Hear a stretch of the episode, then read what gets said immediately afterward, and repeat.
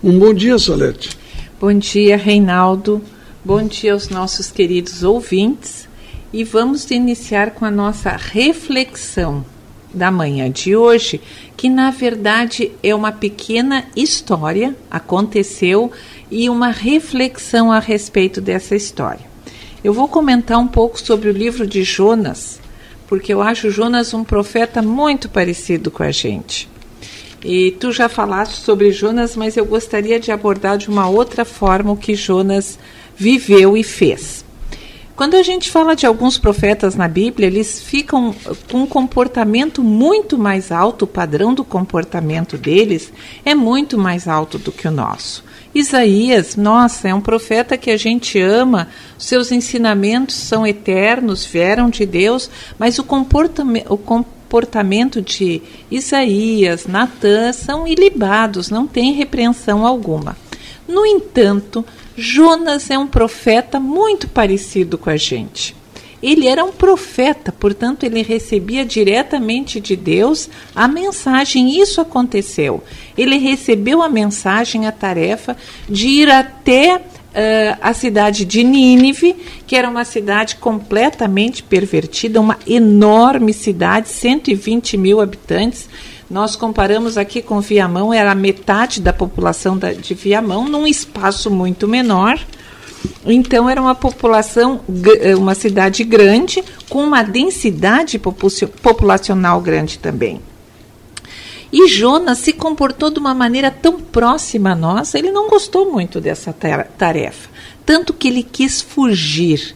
Diz que ele vai para Tarsis, de Tarsis ele desce até o porto de Jope em Jope ele desce para um navio, do navio ele desce para o porão, do porão ele desce para o mar e do mar ele desce para a barriga do peixe, onde ele fica três dias e acontece a sua conversão. Muito bem. Primeira lição: quando a gente quer se afastar da tarefa que Deus nos propõe, veja, Deus propõe, Deus não impõe. Nós sempre temos a escolha de dizer não, como fez o profeta Jonas. Mas quando a gente se afasta do que Deus nos propõe, a gente desce. Jonas não desceu só geograficamente, mas Jonas desceu espiritualmente também, a ponto de ter que ficar três dias na barriga do peixe e ali se deu a conversão de Jonas. Então Deus faz com que o peixe o vomite, já na, junto à cidade de Nínive e ele apregoa junto à cidade de Nínive e diz que se os ninivitas não se arrependerem, eles vão ser destruídos. Incrivelmente, o rei e todo o povo de Nínive se curva à vontade de Deus, à proposta de Deus, ao clamor de Deus e se converte se converte até o ponto de colocar a Bíblia, ali no livro de Jonas diz que o rei e a população colocou cinzas na cabeça, se vestiu de panos de saco. E aí vem outro comportamento incrivelmente humano de Jonas. Jonas fica decepcionado com Deus e diz assim: Tu nunca iria uh, destruir essa cidade, tu me manda eu fazer tudo isso, meu Deus. Que coisa, né? Incrível. É incrível isso. Muitas vezes nós, como seres humanos, também desejamos que aquilo que os outros escolhem de errado realmente dê errado. É como se a gente quisesse que nenhum dos dois ladrões da cruz se salvasse. A gente torce pelo pior. Era o que Jonas estava fazendo uma decisão e Deus não desistiu de Jonas. Diz que Jonas estava lamuriento e aí Deus faz, Jonas fica ao relento, ao sol e Deus faz crescer uma aboboreira. Está no último capítulo de Jonas, do livro de Jonas, no capítulo 4.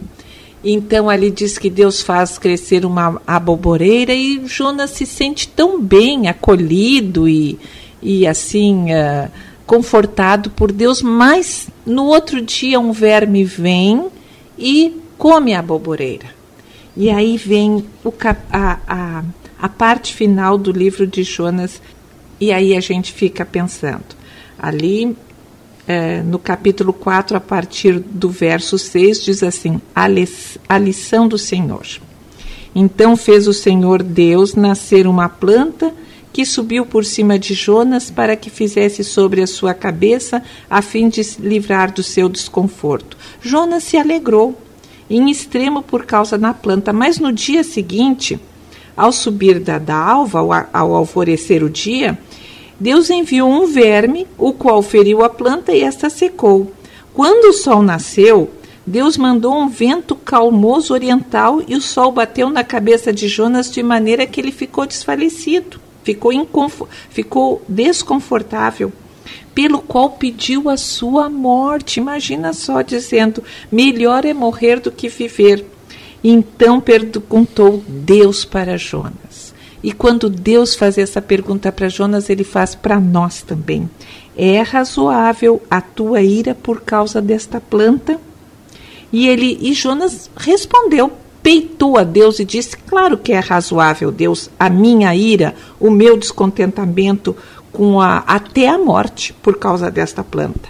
E aí Deus veio mansamente e disse: Tens compaixão da planta que não te custou o trabalho, a qual não fizeste nada para crescer, que numa noite nasceu e na outra noite pereceu. E aí Deus pergunta para Jonas: e eu não tei, e não terei eu que ter compaixão da grande cidade de Nínive, em que há mais de 120 mil pessoas que não sabem discernir entre a mão direita e a mão esquerda, e também muitos animais? E com esta pergunta termina o livro do profeta Jonas. Eu acho incrível esse livro porque ele termina com uma pergunta. A pergunta não é só para Jonas, a pergunta é para nós também. O que nós faremos com as propostas que Deus nos faz diante dos outros? O que nós faremos quando a gente vê as pessoas más receberem as más consequências? Nós vamos nos alegrar ou nós vamos nos compadecer? O que nós vamos fazer quando nós nos voltamos exclusivamente para o nosso conforto, para o nosso bem-estar, sem olhar para os outros? Será que Deus não está lançando para nós também essa pergunta? Que eu não terei de ter compaixão para as pessoas, para, os povos, para as nações que não sabem discernir a mão direita da mão esquerda?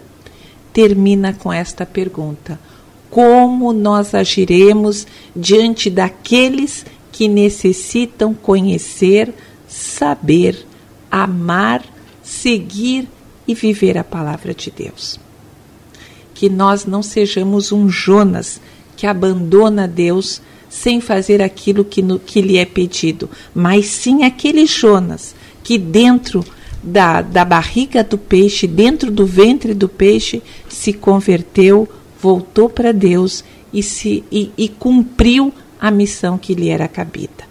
Para cada um de nós cabe uma parte, para cada um de nós cabe uma missão para que nós possamos uh, fazer o todo. E Deus nos permite isso para que a gente entenda o plano de vida e de salvação deste Deus maravilhoso para cada um de nós. Que Deus nos abençoe e que nós possamos responder à pergunta de Deus de modo afirmativo e que não sejamos omissos diante das maravilhosas promessas que Deus concede a cada um de nós. Feliz sábado.